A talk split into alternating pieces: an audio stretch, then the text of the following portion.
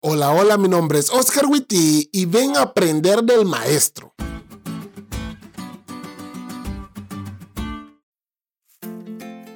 Durante mi época estudiantil tuve varios maestros. Algunos eran muy estrictos, otros de los que, como dicen en mi casa, eran playa, es decir, se la llevaban tranquilo, les valía pues.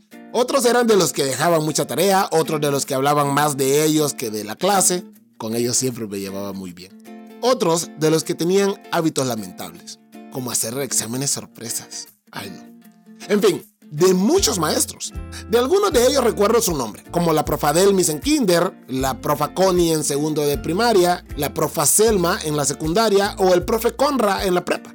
Pero sin duda alguna, el mejor maestro que tuve en mi época estudiantil fue el doctor en teología Alejo Aguilar. ¡Qué maestrazo! Entre sus múltiples cualidades tenía una en especial, podía hacer que lo difícil se convirtiera en algo muy fácil. Conceptos teológicos complejos eran explicados por él de una forma entendible. Es más, muchas de las cosas que conservo en mi cabeza son clases de él, porque de veras sabe enseñar. En mi cuarto año de teología, él dejó la universidad y regresó a ser pastor de distrito. Y en una ocasión, hablando maravillas de él y sus clases, un chico que venía entrando a la universidad y nunca recibió clase con el doctor Alejo nos dijo, cómo me hubiera gustado haber estado en una clase de él. Cuando leí la lección de hoy, tuve el mismo deseo de ese chico de primer año de teología que platicó conmigo. ¿Cómo me hubiera gustado haber estado en una clase de Jesús? Verás, el doctor Alejo es un maestro espectacular, pero no es tan espectacular como Jesús. Pero esa no es culpa del doctor. Nadie es tan espectacular como Jesús. Todo aquel que se topaba con Cristo quedaba impresionado con su enseñanza y más aún con su forma de enseñar.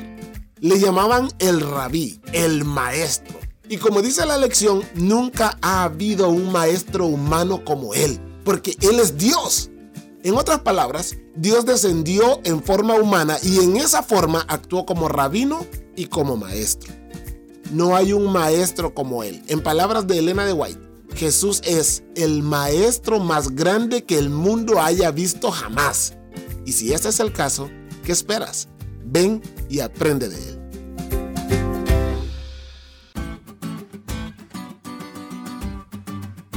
¿Te diste cuenta lo cool que estuvo la lección? No te olvides de leerla y compartir este podcast con todos tus amigos. Es todo por hoy, pero mañana tendremos otra oportunidad de estudiar juntos.